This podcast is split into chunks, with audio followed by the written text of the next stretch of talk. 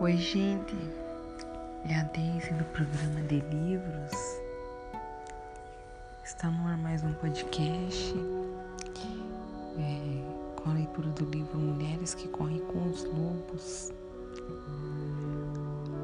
de Clarissa Píncula Estes.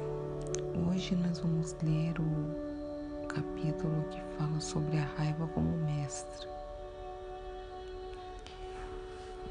O tema central dessa história é encontrado em todos os cantos do mundo. Em alguns casos, é uma mulher que empreende a escalada. Em outros, é um homem. O objeto mágico sendo procurado é uma pestana, um pelo do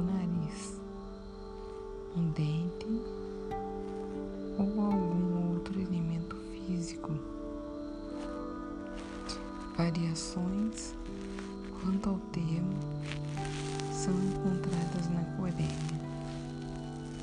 na Alemanha e nos Montes Urais. Na China, o doador é um tigre. No Japão, o animal na história é às vezes um urso às vezes uma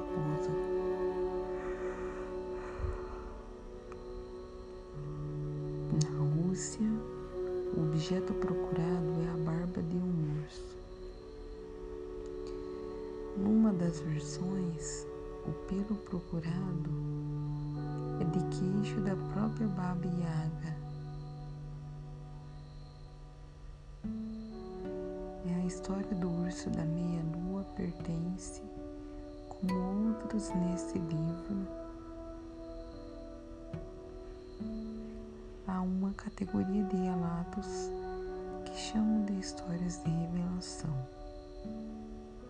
As histórias de revelação nos permitem vislumbrar suas estruturas curativas ocultas e seu significado mais profundo,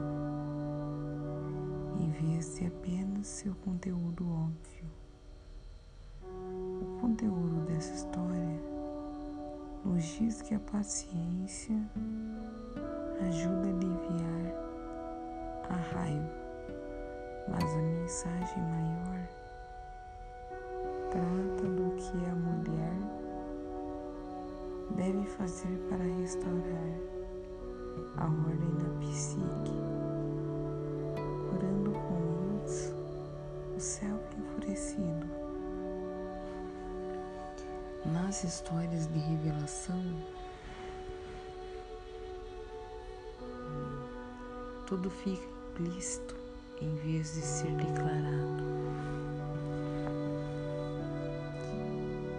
Nessa história, a estrutura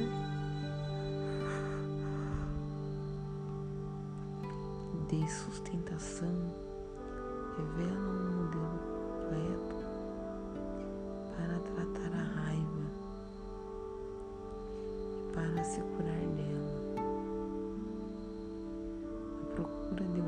força restauradora, calma e sábia.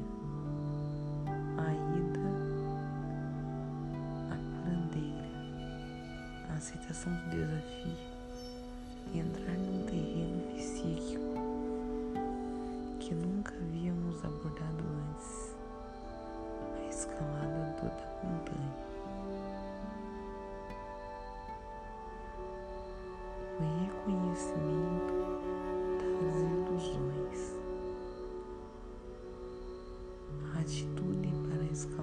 Rochas, para correr debaixo das árvores, o descanso propiciado aos nossos velhos sentimentos e pensamentos obsessivos, o encontro com o mini botuque, espíritos inquietos sem parentes para enterrá-los. o agrado ao grande self compassivo, a alimentação do urso com paciência e a retribuição da gentileza por parte do urso, a compreensão do lado furioso psique compassiva, o reconhecimento de que o urso, o self compassivo, não é manso. A história